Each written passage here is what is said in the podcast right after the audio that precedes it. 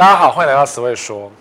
今天讲一个蛮蛮妙的一个题目，叫做“明明预售很漂亮，完购后居然不一样”。为什么会这样觉得呢？因为常常有一些网友或者朋友来问我说：“哎呀，十位哥，十位哥，这个房子可不可以买？”然后我就看那个格局图，一看就是，哇，这什么烂东西？然后我就问对方说：“你知道这个烂东西是什么吗？”然后对方说：“嗯，不知道啊，我觉得好像很好啊，怎么会变成烂东西的呢？”好，再来，最近有个朋友呢，在网络上写了一个令我觉得很。遗憾、疑惑跟天哪的东西，就是那个名人呢，好，那个网红呢，一样是朋友请教他说买房子可不可以买，然后这间房子呃够不够？哎，什么呃有问题的建商的房子可不可以碰这样子？然后他看了也是格局觉得很烂，可是呢他不好意思提醒对方说，哎呀你买的是烂房子哦，这样就帮忙杀价。后来买了之后呢，过了两三年，然后他就问那个买房子的说，怎么样？你最近住的如何？然后住的人居然说，哦还不错哎。还不错哎，觉得还蛮舒服的，然后他觉得很欣慰。但是这件事情在我来看来，觉得是一个很匪夷所思的事情。因为，嗯，不是讲风水说，就是说，当你人生在顺利的时候呢，什么事你都不会介意。你纵使睡路边、睡地板，你睡一个仓库角落，你家跟垃圾场一样，你都不会觉得怎样，因为你人生觉得很舒服、很顺畅，没有人去突破，没有人去刺破说原来你睡在垃圾场这件事情。好，人生顺利的时候是这样，运气很好的时候是这样。可是当你运气不好，人生不顺利的时候，你就开始怪你家三百公尺外的那一根电线杆挡了你的风水，就会有这个问题在。或者是说，当你住了一个烂房子，然后接下来生病的时候呢，你就不知道该怎么办，束手无策，找便民也找不到方法。其实很多问题都出现在你的房子。我没有要叫你做这一盖，因为我不相信这一盖那一套。可是我觉得这一概当然是，如果是心理上有帮助，你可以这一下就 walk in。可是就是问题就是房子做不好，接下来你就会兵败如山倒。你的福分或者你的运气能够用多久，你这个会有感觉到的。但如果你没有感觉，那也是没办法的事情。我曾经住过新店的一个房子，它是一个透天的房子啊，不是，它是类透天的房子哦，类透天。然后。可是那个房子的风水真的很不好，所有它涵盖所有风水学上的缺点，比如说它是三层楼的别墅嘛，然后可是呢，它楼梯是往下走，也就是说进门口，进门口是一楼，然后接着呢，房间都在楼下，所以它的楼梯往下走，那通常来讲就是运势往下走。那就科学的角度来讲，就是灰尘进来后往下走，所以说你家都是灰尘，因为它有。它有地形差，所以不管是上面的一楼，或是下面的那个一楼，就是地三坡地嘛，你知道山坡地住宅都是这样，底下的房间跟上面房间都是在一楼的感觉。可是，然后它又是迎风面，然后又潮湿，因为它有潮湿的北风，然后呃旁边又是一个大花园，所以什么虫什么都有。那我住在一个风水格局很不好的一个房子的感觉，就是我觉得我青春的肉体正在消失当中，我觉得我身上的那个能量啊，渐渐被房子吸光。后来就发生一些很奇妙的事情，然后我甚至我有朋友帮我请了一个钟馗的像给我，他不知道去哪里请了大师，弄了什么加工，呃，什么开光什么等等，这是钟馗啊，钟馗是干嘛的？打鬼的，我就把它放在最显眼的地方。但是呢，我住那个房子的期间，我会觉得我身上的能量一点一滴，一点一滴被吸干的感觉。后来，但我就搬走了嘛，搬走就没事，就渐渐的补回来了。懂吗？这个是我身上发生的事情。那我现在听起来没有科学根据，只是我个人的感觉。但是我相信，如果你们是有感觉的，你们住一个不好的房子，会渐渐的会有感觉，懂不懂？如果你有什么感觉，请在这则影片写给我看，因为我相信你们可能是一个有感觉的。如果你住的房子是觉得怪怪的，或是说你有什么类似经历的话，赶快告诉我，我很想要听听你们这方面的一些心得或者是想法。好，那我们回过来。买预售屋为什么完工后居然不一样呢？因为多数的人对于买预售屋是没感觉、看不懂的，所以通常要等到完工之后，你才会发现说：哇，原来你买了一个一个房子这么奇怪啊，是不是？比如说地点不一样，嗯，不都买同一个地点吗？没有，你们看到这个照片，你们觉得是不是像中正纪念堂？我觉得我们这个年纪的大概比较看得懂，你再小一点大概就不是很确定了。这个小朋友走在，当然不是中正纪念堂。这个小朋友走在小人国的园区里面。所以你说原本以为今天你以为是中正纪念堂第一排，原来你是在小人国。小人国在哪里？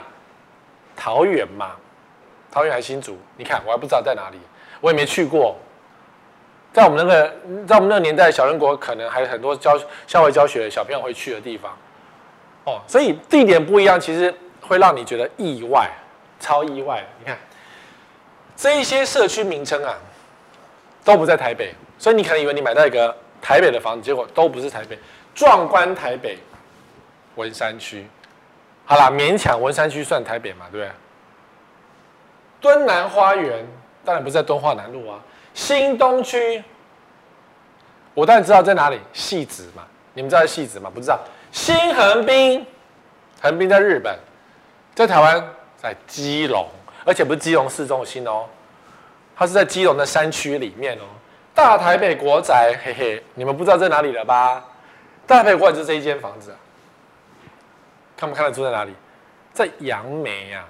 但是通常叫台北的不会在台北，叫天母的不会在天母，叫太阳饼的没有太阳，诸如此类，像吗？叫叫凤梨酥的没有凤梨，冬瓜馅儿。所以通常叫什么地方，那个就是一个心理的一个补偿作用，因为因为它可能真的不是在那个地方。真正比如说仁爱地堡，好，它以仁爱路为主叫地堡，那 OK。那如果是叫台北地堡，一定在郊区，绝对不是台北市。对不对？什么高雄地堡？哎，高雄地堡也不叫高雄地堡啊。总之呢，就是这个名字是补偿心态，可是来告诉你说，它不在台北。好，就像有人买房子的时候买到一个叫做第二信义计划区的地方，这个叫第二信义计划区，你相信吗？第二信义计划区有一根这么大的一个高压电塔，跟这么明显的一个呃快速道路。捷运桥什么横跨在里面面前，怪不得这些房子，不管是卖不掉还是不好住，都不是一个很好住的标的。那当然，这些房子在卖的时候，很有可能它的接待中心都不在这，因为说实话啦，你再笨哦，你再容易被骗哦，你看到这样的房子，你会不会买？你绝对不会买，你笨蛋才买。你眼睛是瞎吗？还是说你被那个事业线挡住了吗？也没有嘛。所以当房子长成这个样子的时候，你当然不会买啊。所以问题在哪里？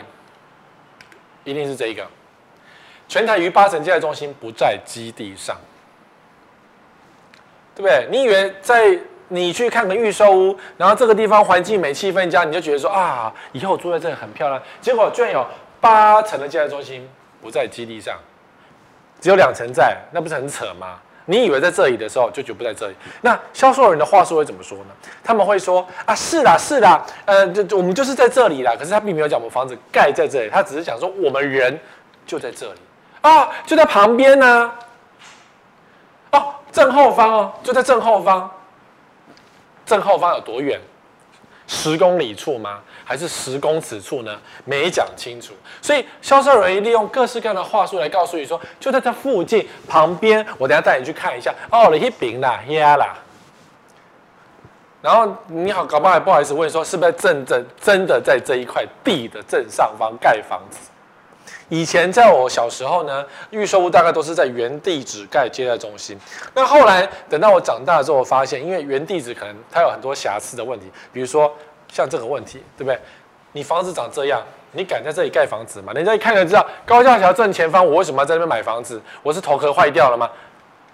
是不是？所以一定是稍微远一点啊，用一些东西遮起来啊，或是直接放在一个很棒的地点这样子，然后让你觉得好像就在这里，然后他再给你一个什么蓝图啊、模型区啊，然后就会觉得哦，好像买到一个什么漂亮的东西哦。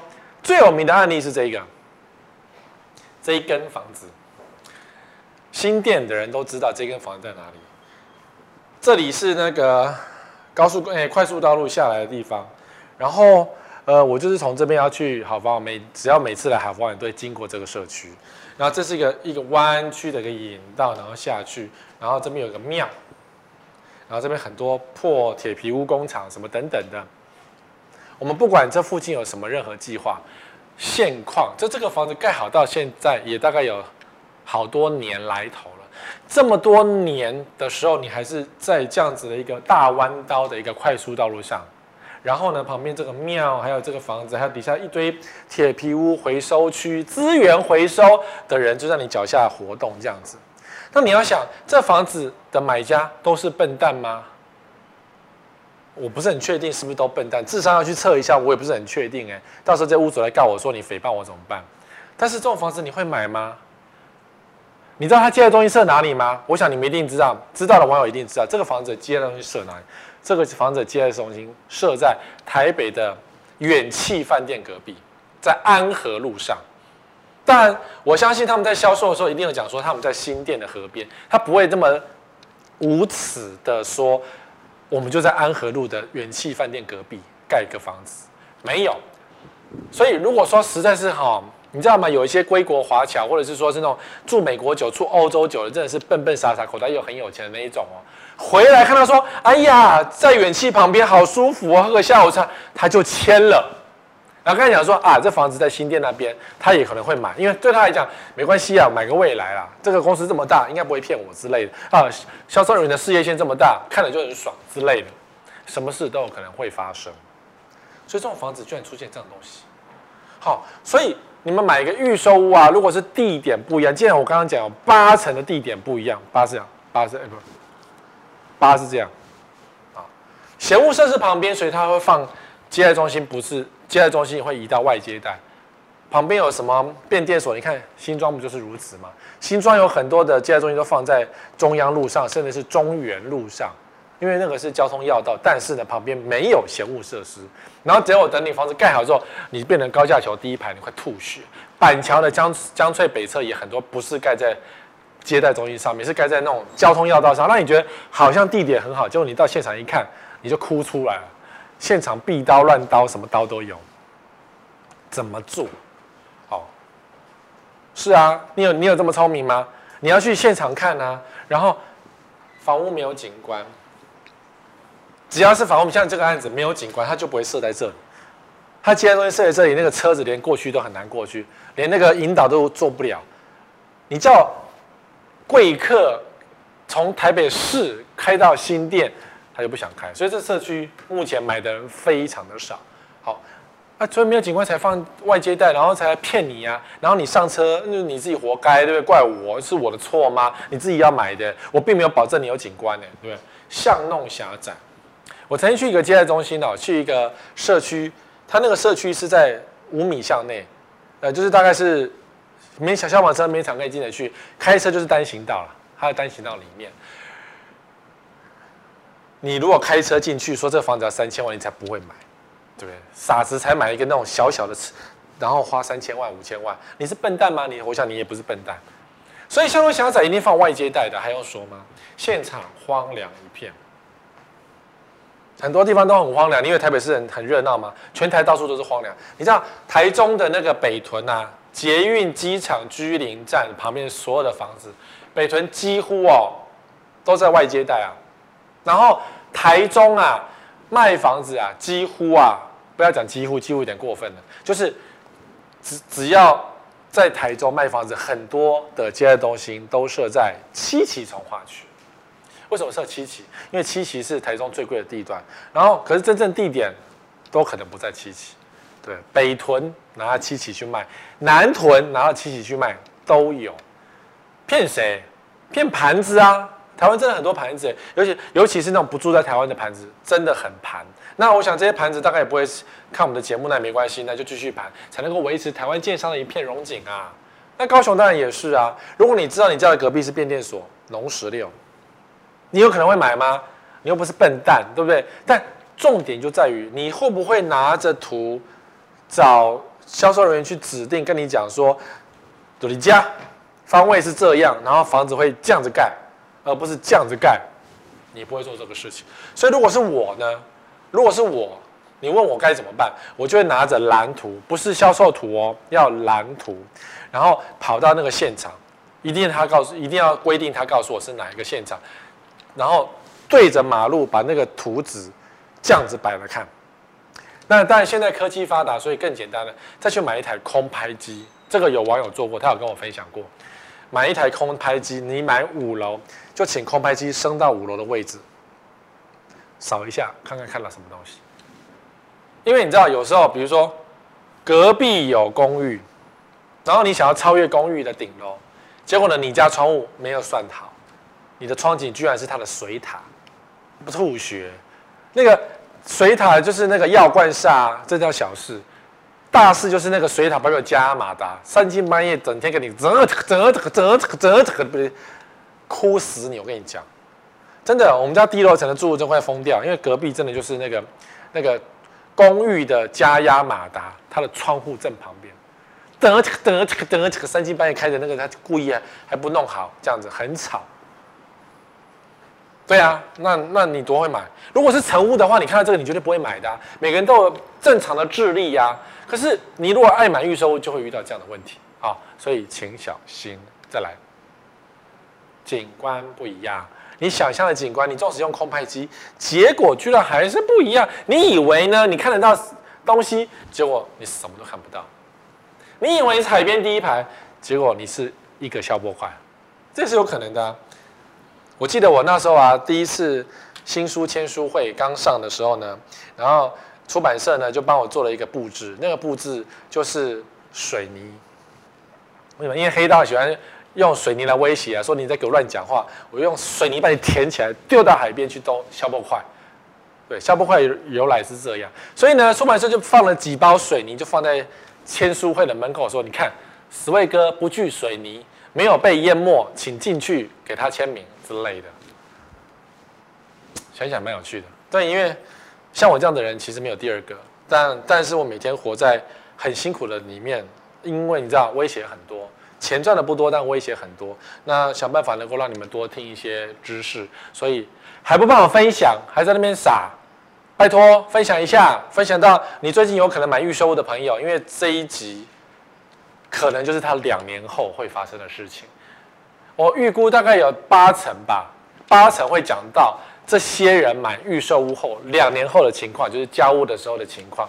不信吗？不信，我们继续讲下去啊。景观不一样，那这个景观不一样呢？首先，一个达人叫做周妈妈，周杰伦妈妈叫做叶惠美。你熟知周杰伦，也知道周杰伦妈妈很爱买房子，也知道他妈妈都乱买房子。这个事情出现在淡水，他当初以为是高尔夫球第一排的房子，没错，在他们家这窗景的确看得到高尔夫球场，果岭都看得到。结果呢，房屋交屋之后发现什么木都有。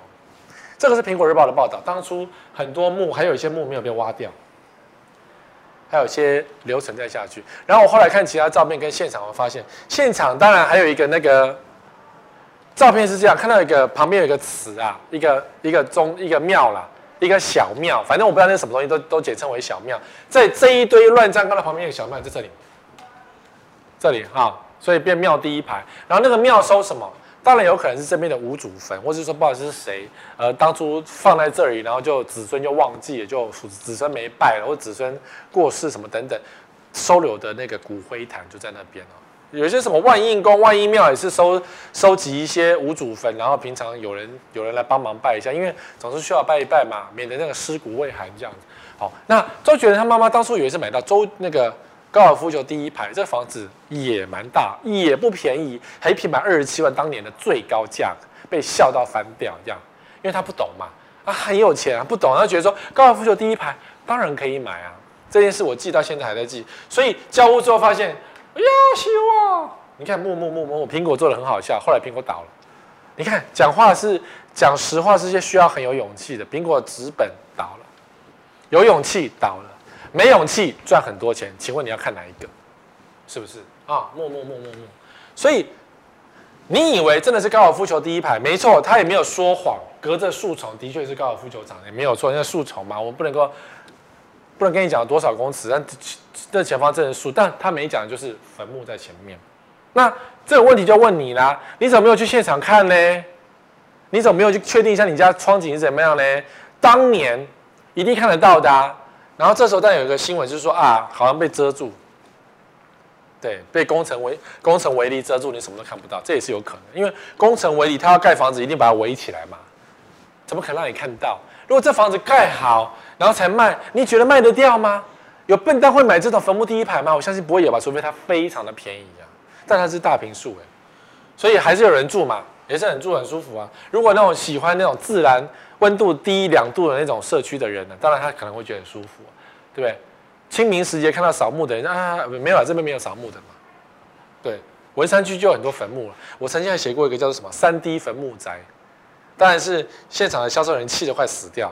然后我居然居然居然在现场看房子说这是三 D 坟墓宅，什么三 D 坟墓宅？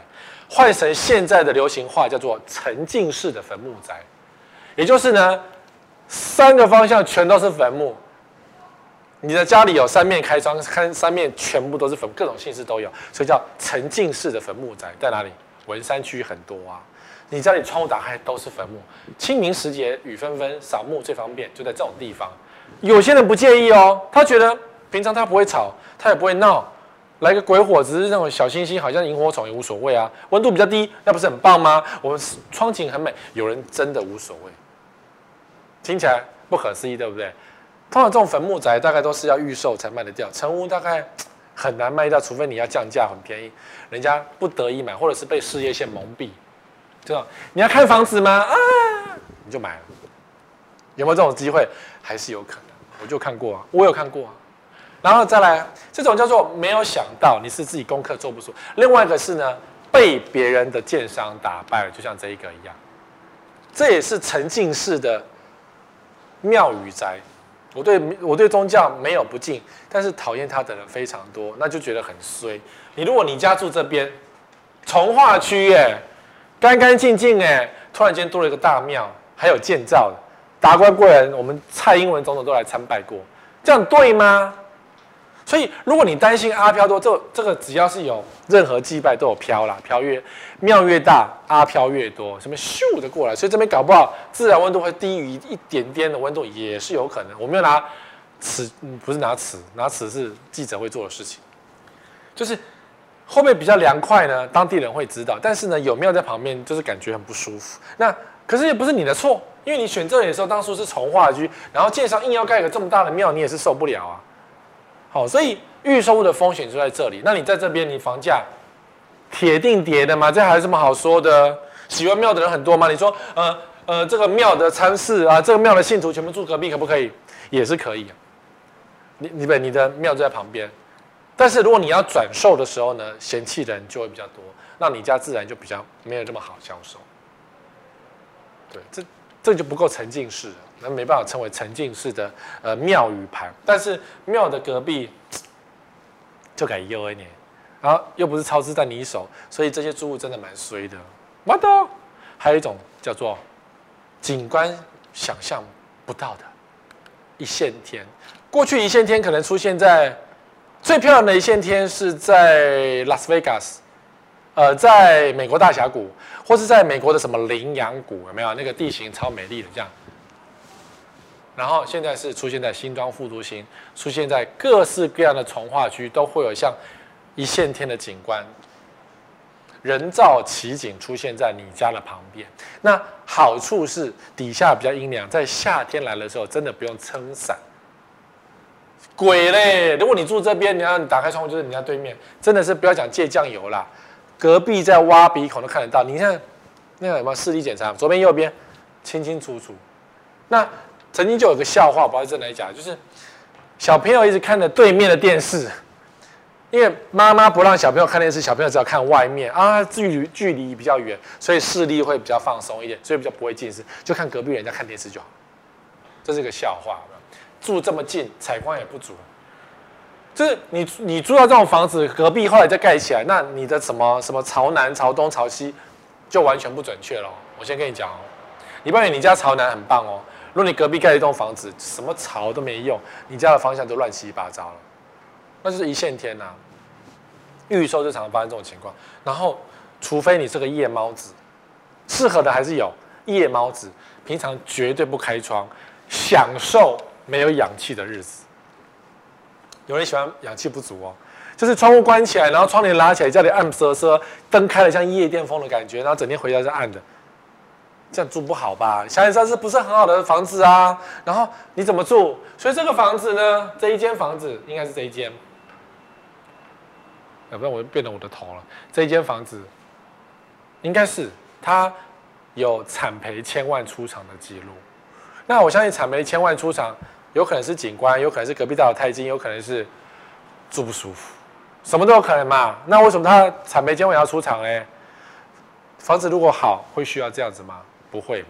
但是你知道吗？对不对？你可能不知道，因为当初买这个社区的时候，你想说每个社区都很漂亮，所以以为我眼睛看出去是别人家的社区，以为你的窗景就是一个漂亮的古典窗景，结果你在家里就不敢脱衣服，多恐怖啊！你身材很好吗？你要成为我家的窗景吗？欢迎来到，不不不，这也蛮奇怪，对不对？你身材好干嘛免费给我看？你应该收费才对啊，懂吗？好，然后当然还有。这个是很多公寓会常发生的，就是 who 怕 who 啊，谁怕谁啊？公寓的正前面是小马路，公寓的后面是后巷。那因为这几年台北市整治后巷，新北市整治卫生下水道，很多后巷一边乱七八糟，现在几乎都打开了，然后感觉很舒服了。那新北市呢，像我们板桥后巷是打开，但没有做任何的美化。台北市有些后巷打开了，还有做一些绿树美化，感觉很舒服，就真的是嗯，比较像人住的地方。所以这一点新北市还要多加努力哦。那当然是住户要不要浇花也是他们的意愿呐、不然放一堆盆在那边还不是挡路，对不对？然后也是乱七八糟。可是大家在后面放冷气啊，然后你在后面有的是阳台啊，所以你内衣裤不敢放阳台。很多女孩子内裤是不敢吊阳台，因为要被邻居偷看，味道互相冲。因为呢，你的厨房可能在阳台，你的抽油烟机管子往外排，所以你的衣服掉在外面。别人家煮鱼，你完全知道，因为你身上都是鱼味，喜呀比呀，互相冲有没有？或是冷气的热气互相排，所以你的后巷永远就是很吵。那除了阳台之外，通常都是卧室嘛。主卧室可能在前面，可能是景观比较好的地方，叫主卧室。可是呢，后面是小孩子的房间呢，所以就互相这样。那那如果说你家女儿的房间的窗户门口是面对后巷，她就不想回家啦。谁想要回家？我的房间窗户打开是别人家后巷，所以我整天就关窗户，因为我不敢开窗户。那你的房间都是充满着浊气嘛？考试怎么一百分？怎么会睡得好？你懂吗？公寓怎么能做全热交换器？加个爸嘞！所以哦。不管是你是买新房还是住旧房子，有一些现场的环境你没有弄好，这不用风水师来教，这个你应该都会懂，这只是一个自然常识。你没有弄好，那就是你的错。所以你在还没买房子之前呢，不要说将就住这件事情，要赶快改善。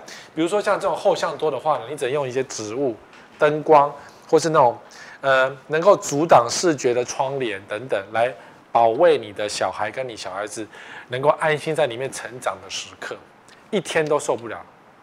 懂吗？像我，我没有办法睡在一个没有开窗、没有没有对流的一个环境，我一刻都睡不着觉。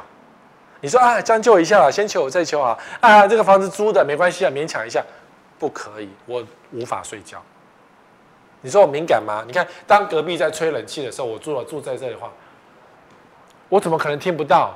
他那个压缩机哐一下，我都可以醒来，你知道？那我怎么怎么能够睡得好？身体就坏掉，免疫系统就糟糕，然后考试就一。考试考零分，或者是我干脆提早离家，我就不想住家里，因为家里不温暖不好住。我这没有在恐吓，这是事实。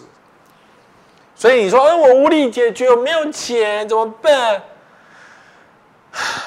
如果你住这种后巷的话，你又没有办法加全热交换机，你只能够，比如说小孩子门是开的，灯光弄一点，做一点盆栽什么等等的，然后呢，让它空气有对流，至少把前面的干净的空气抽到后面，你家里可以自设风道。前面放电风扇，把干净的空气吹进来，什么等等，让干净的空气能够输送到全家里面。我也是住这种房子长大的啊，我们家那个旧公寓也是一样哦。前面是客厅，后面是阳台，然后房间在中间都没开窗，那怎么办呢？所以我们的房间的都没有关起来，上面都有气窗流通，所以都是透风的。那你说夏天很热怎么办？那就是爸爸就会从，因为是走廊嘛，公寓的传统走廊嘛。就放个电风扇，从前面把空气输送到后面去，因为你不可能家里弄个输送带啊，因为家里小就没有什么钱，所以就是用电风扇直接把冷空气吹到后面去。客厅在开冷气哦，夏天热的时候，客厅很多人去睡客厅，然后把那个冷空气吹到后面去，后面的空气就干净，就不会昏昏沉沉。小朋友就考试一百分，我就可以考上好学校，有差好。那当然还有一个景观是这种景观，这种景观是随个靠背。花园景观变大了，原本你买的房子是这样，这个好，原本是这样。然后社区前面有一整条绿带，感觉很漂亮，对不对？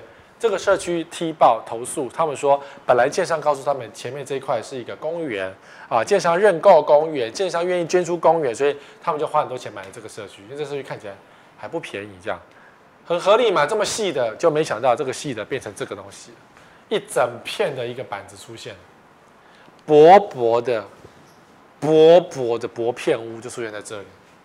气炸了，对不对？我家这面前突然间出现薄片屋，永和已经够小了，你再出来一个薄片屋，我是不是要我要怎么办呢？我是不是可以住啊？不要活了我，所以这社区就马上贬值啊！再讲不要讲贬值好了，马上不好住。人家你家的窗景是他们家的窗，这很这很近啊！你看，就这条路啊，道路大概五公尺而已吧？怎么住？没办法住啊！谁知道嘞？啊，预售风险了啊！先求我再求，才不是这种说法，这明明就是有问题，所以这个建商不是很推荐嘛。我个人不是很推荐这个建商，虽然他没有名名列八不推，但是我不是很推荐这个建商，因为这个建商实在诚信有问题。他在中和，另外一个是毁人毁人美梦啊，不要造成人家赔钱啊，又乱搞一通，什么呃什么梯厅工什么梯厅乱呃乱二次施工，然后后来整个拆除，所以豪宅变废墟之类的。还当地士绅呢？你以为这多好哦？所以你以为很好，就会出现这种问题。这就是我的功能。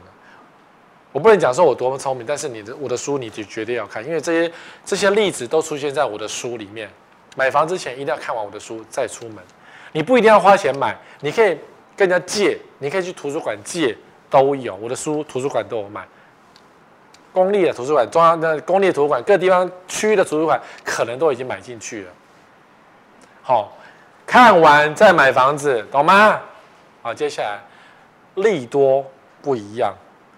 我觉得韩国瑜这一件这一句话真的讲得深得我心，因为可以用到很多的地方。这叫做我谈的是大海，你跟我讲漱口杯，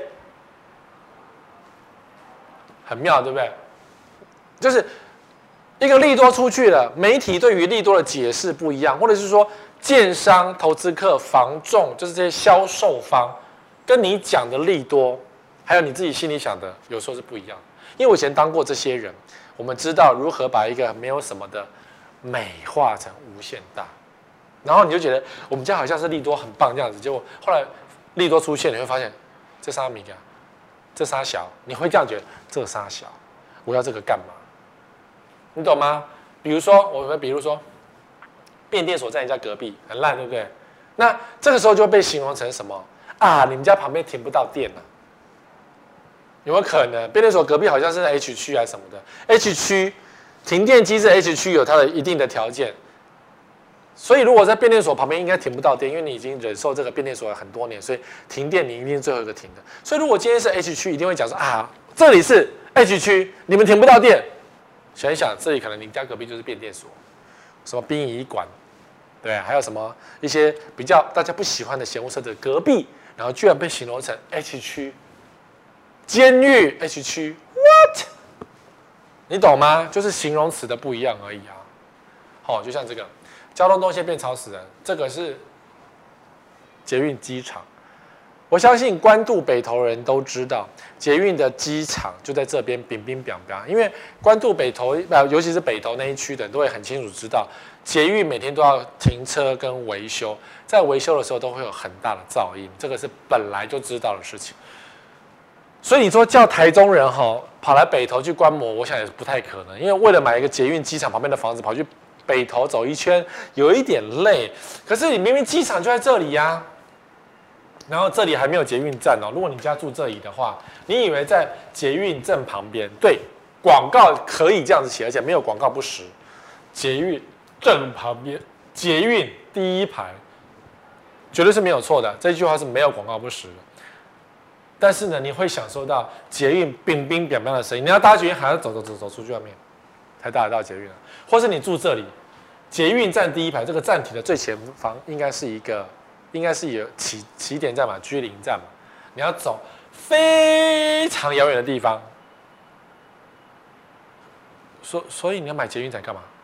就直接坐那边第一排，没错啊，很吵啊。你要住吗？你要住吗？所以你就知道捷运第一排，你说生活方面下楼就是捷运，好，觉得很方便。可事实上吵到死，吵到死，高层也是很吵啊。哦，然后再来一种利多，这个利多最近淡水都很红，是什么利多？淡江大桥。淡江大桥对不对？什么扎拉哈迪的什么末世遗作，做了一个非常漂亮的桥。那但是呢，你要知道哦，这个这个图你可能看不懂，你只能够幻想说好像很棒。很多巴黎或是淡水的利多都会把淡江大桥放在第一位，说淡江大桥即将完工了，什么淡江大桥利多出现什么鬼什么的。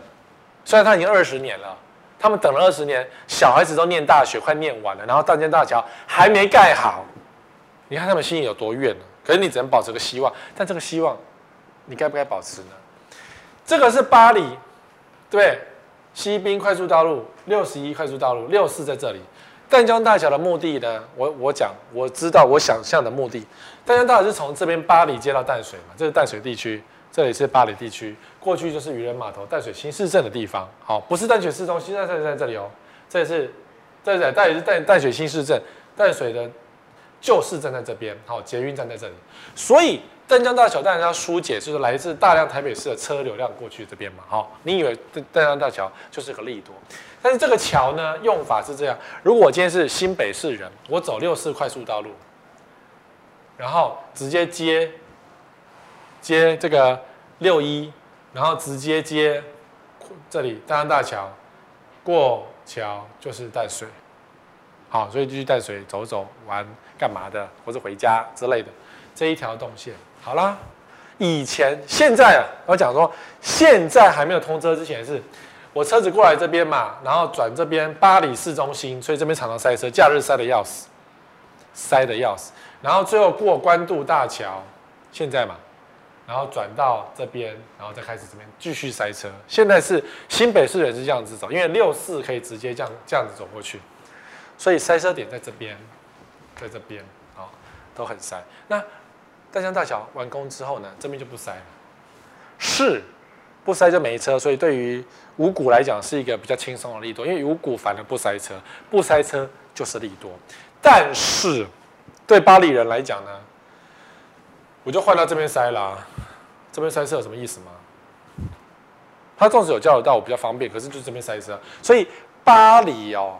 它就是一个经过的地方，虽然原本巴黎就是一个有利多，自己有一些休闲的功能，骑骑脚踏车，然后那个那个不是倒倒垃圾、化粪池，它的那个污水处理厂嘛，处理一下污水，不是污水处理也不是什么利多。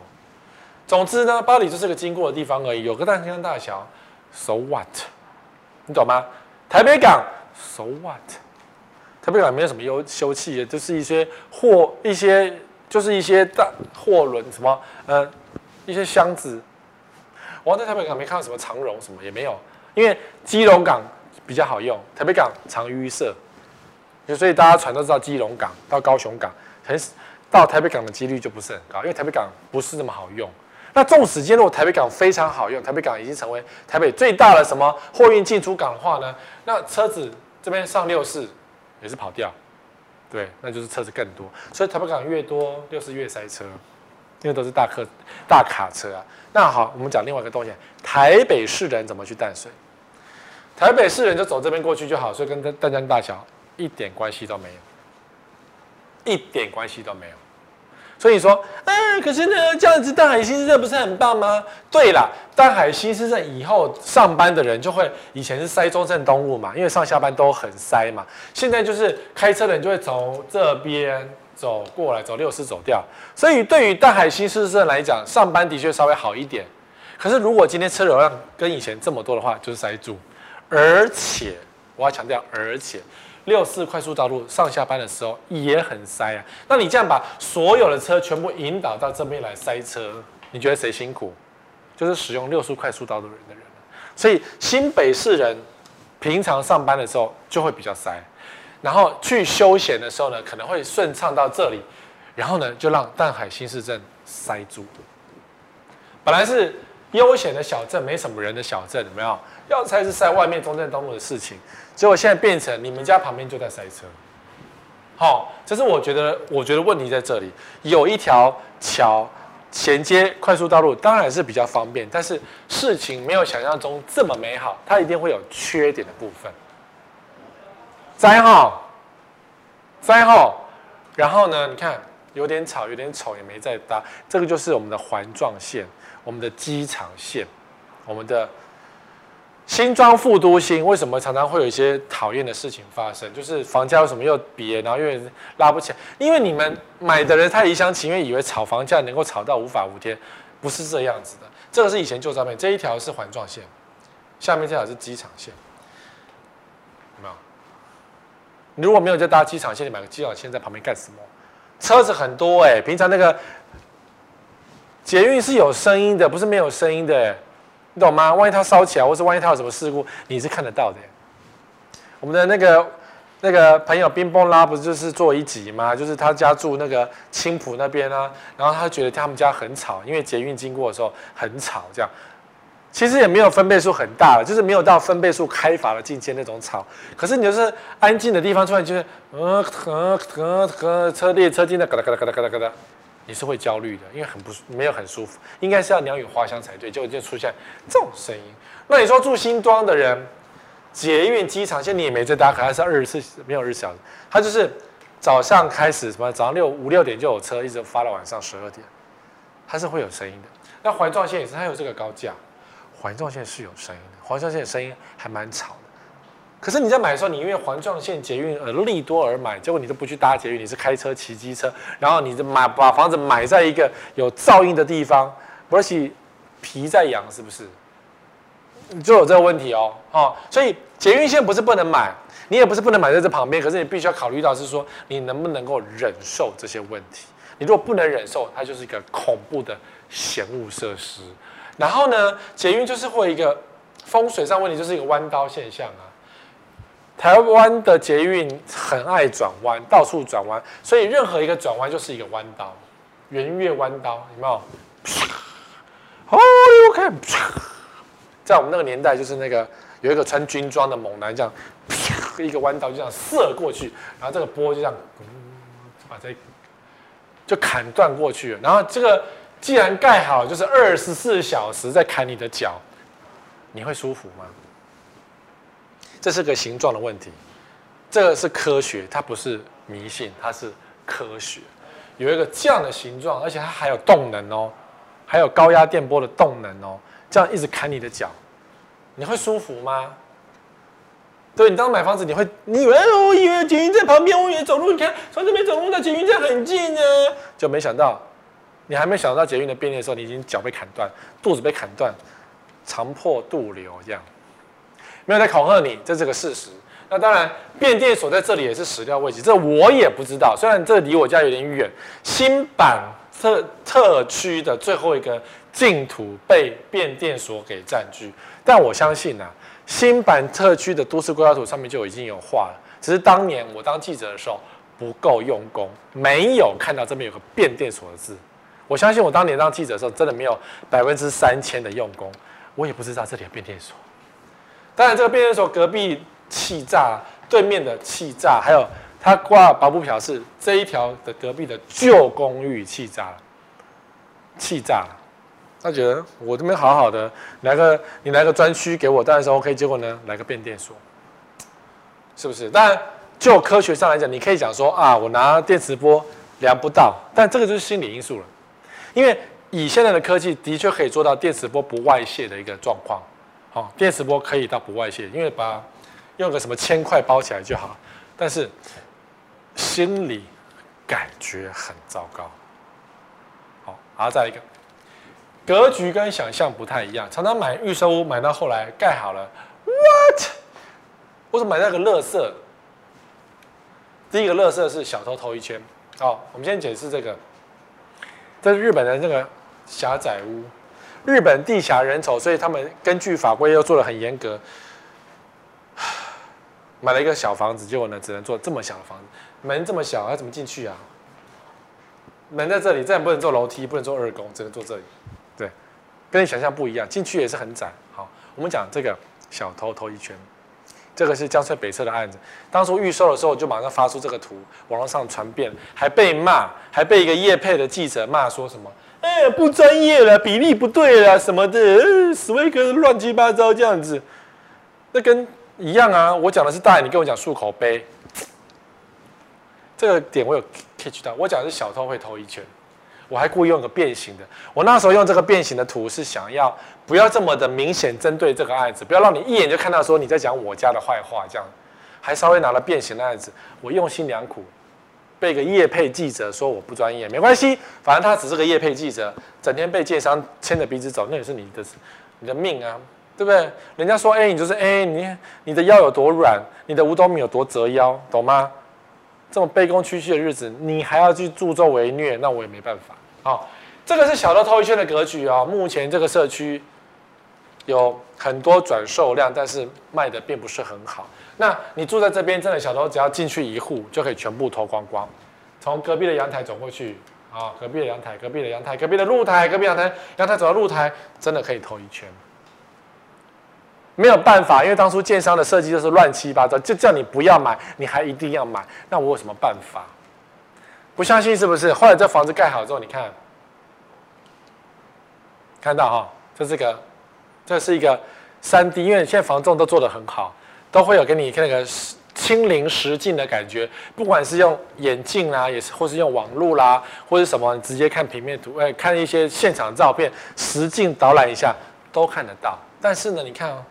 这个是阳台，我们我们在的位置是阳台，对不对？它有个栏杆，然后这个是一个房间，这是一个房间。你感觉说，十威哥问题在哪里？看起来很棒啊，结果你在阳台里面，这是两户不同的人家，你知道吗？两户不同的人家，下面是露台，哎，下面是雨遮，这个雨遮也很大，雨遮足以站人。那这个可能有，看起来不到五十公分，我看一下这个图。外上一页，好，它的雨遮是一公尺宽，一公尺宽有没有？雨遮，雨遮，我先不要讲是哪一户，哦，我们不要针对，其实是这一类的啦，不知道是这边还是那边，我不是很确定啊。阳台雨遮，雨遮阳台有没有？不同户有没有？啊，是不是哥没有骗人？这是这一户的阳台，这是这一户的房间。这是别人家的房间，所以你只要站在阳台晒衣服、抽烟、聊天，甚至去扫个地板，你就可以看到清楚的看到隔壁在干什么。而且你可以走过去，你可以就翻下去，然后过这边偷情，偷完情再就回来，回到你家，好不好翻？翻上去很好翻，这感觉不是很高啊，每个人应该都可以翻得上去。而且因为它的雨遮宽达一米，所以你也不不容易摔下去。你说中间放一个那个很丑的那个，有很多公寓为了有这个问题去买那个什么铁，然后一个圈圈有没有？上面很多刺，这样流刺网，不要让你刺过来。你会买吗？你会看房子？你会看平面图吗？这个就是你遇到的问题。好，那当然最近有朋友说，所以哥这房子可以买吗？好像不错哎，因为它格局好像很方正啊。这些都是我网友的案例，也是你们的案例，我就觉得很值得深究。进门是一个厨房，当然你看进门要脱鞋子，就居然是厨房，这个容易落赛吧？进门居然是厨房，那怎么煮饭？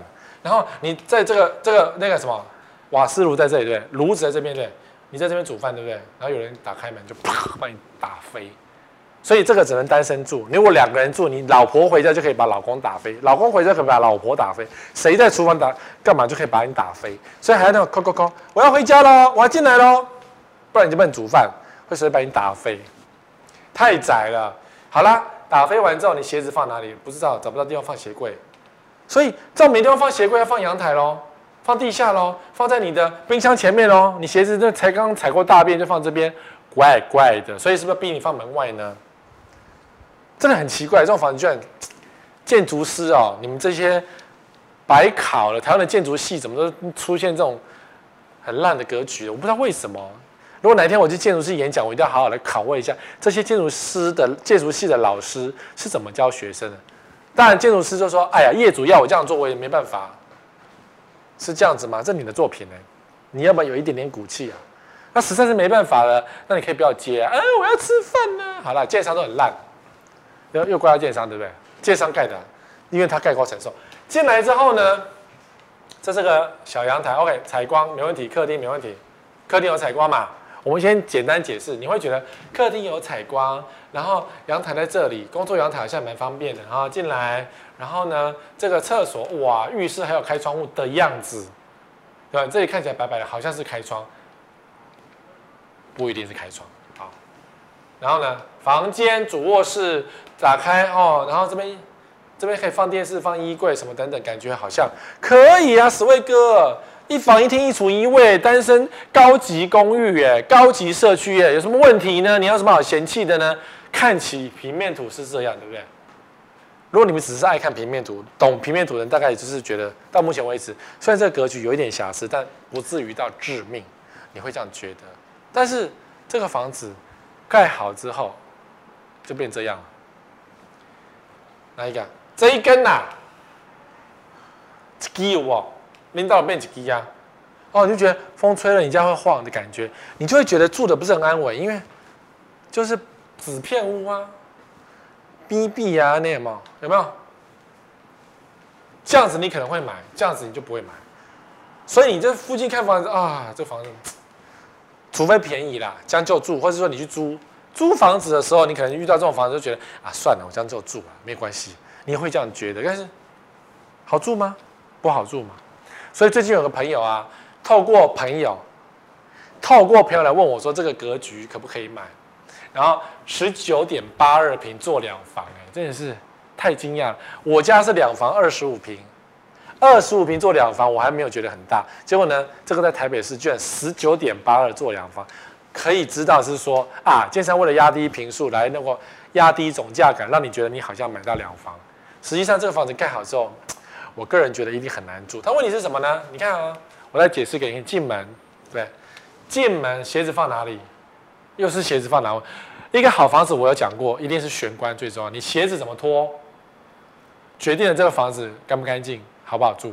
所以好拖完，假设我们先求有再求好，鞋子放这里好不好？建商都已经画好了格子了吗？好吧，你就拿起来放进去好了。凑鞋儿放这里好了。然后这是一个小客厅，双人座，顶多坐二点五座，不能买三人座，你不能坐三加一、四加一都不行，你只能够二二点五。然后就是个客厅了啊，小客厅，这边是个小小的阳台，洗衣机放这里。所以啊，这个沙发还不能够吐回去，因为如果你沙发买太大，这个窗户就打不开，进不去。所以你客厅的采光来自于背光，背光。背光没有很舒服啊，那当然好。我们讲说夏天开窗户，有风进来，然后你的衣服在这边 这么小，好不好晒？不好晒衣服，因为它的工作阳台太小。所以你客厅的采光在阳台，阳台，所以你旁边可能就很多衣服。如果你是有小孩的家庭，显然这个衣服。就会一直存在。如果你是单身，可能就一两天而已，那就勉强可以。但是你的床单可能要送洗，或是要有技巧性的晾晒，免得它会掉到楼下去。因为这是阳台哦，这是阳台哦。然后我们还要再考虑是这个通风性的问题啊。万一这个通风不良、方位不对，或者是那个旁边是抽油烟机，因为你知道很多地方旁边都是别人家抽油烟机，你的阳台就很臭。好，客厅是这样，然后进来是一个小小的浴室，这浴室真的也不是很大。开门，然后淋浴间而已。房间房间，可是最妙的在这里，这个是一个 厨房啊。这个厨房，你说十位哥有厨房有什么好，有什么不好呢？这个厨房的瓦斯炉在这里，刚好是在两个房间的门口。你要怎么煮饭？你告诉我你怎么煮饭？你任何的煮饭，你今天煮咖喱味道，所有的味道会往这边走，或者往这边走。你怎么活？对不对？空气会流动的嘛。你用，除非你要买最强的抽油烟机，就在你的房间门口开着，很怪吧？门口抽油烟机，然后这个房间呢很小，所以如果真的硬要隔一个房间，只能够有非常非常小的房间，它的采光在这里面，这么小的通风地方，然后这里是一根梁，这是基哈利，所以这个房间势必要睡在梁下，没有很舒服。所以做书房还可以啦。那如果你要做真的有卧室的话，你只能够把天花板全部隔起来。所以这一个房间的天花板不会太高，因为你一定要把梁遮起来，不然梁下感的睡觉的压迫感实在是太强，一定要把它遮起来。那这个房间呢，就是一个标准的一个大房间。这个房间也没有标准大房间，标准的小房间。可是呢，一个人睡，两个人睡应该是可以，是没有问题的。因为它的衣柜也够宽，这个衣柜是够宽的。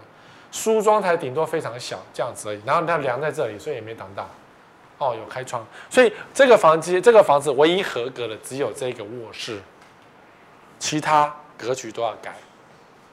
那你说，哎，十位哥，我刚好是一个做书房，一个做卧室，然后我不煮饭，可不可以？那可以。所以哪一天你要买，你要卖掉的时候呢，你就遇到到底谁跟你一样的一个情况。哦，这个格局讲起来大概就是这样，好不好？不好。小平数，二十平以下小宅很流行。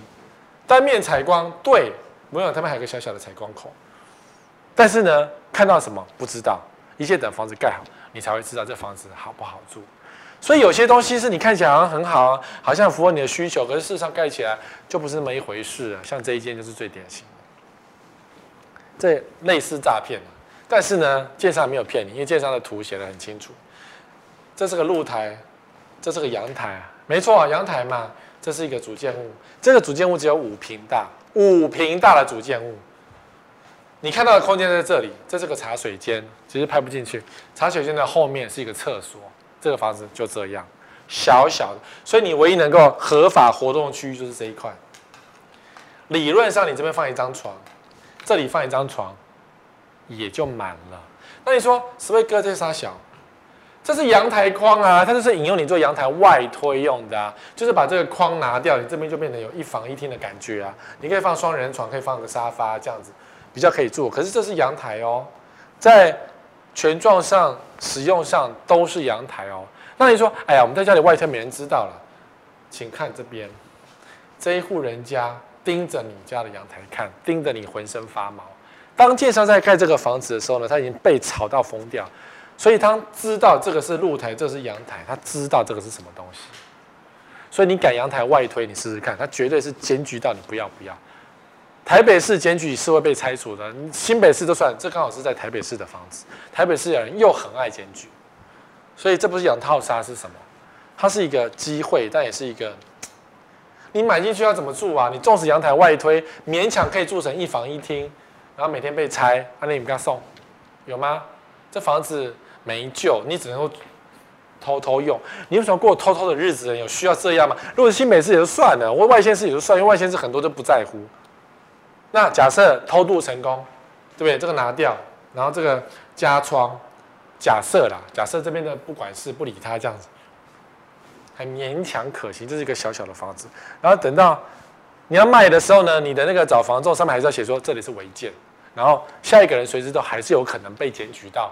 拆房子，台北市就这样哦。台北市的邻居是很有很妙的哦。你家隔壁会检举你，他因为他觉得说你弄个围，你个阳台外推很丑，我就觉得妨碍我的观瞻，所以我一定要你拆除。一九九九就拆掉。哦，今天讲了很多不希望你买预售的一些故事，因为最近政府真的在打房，尤其是呃上个礼拜我们录影的今天上礼拜，呃行政院呃行政院通过打房的条款有五招，这五招。都是一个打房的重心。那现在等，应该送立法院嘛，看立法院什么时候会过。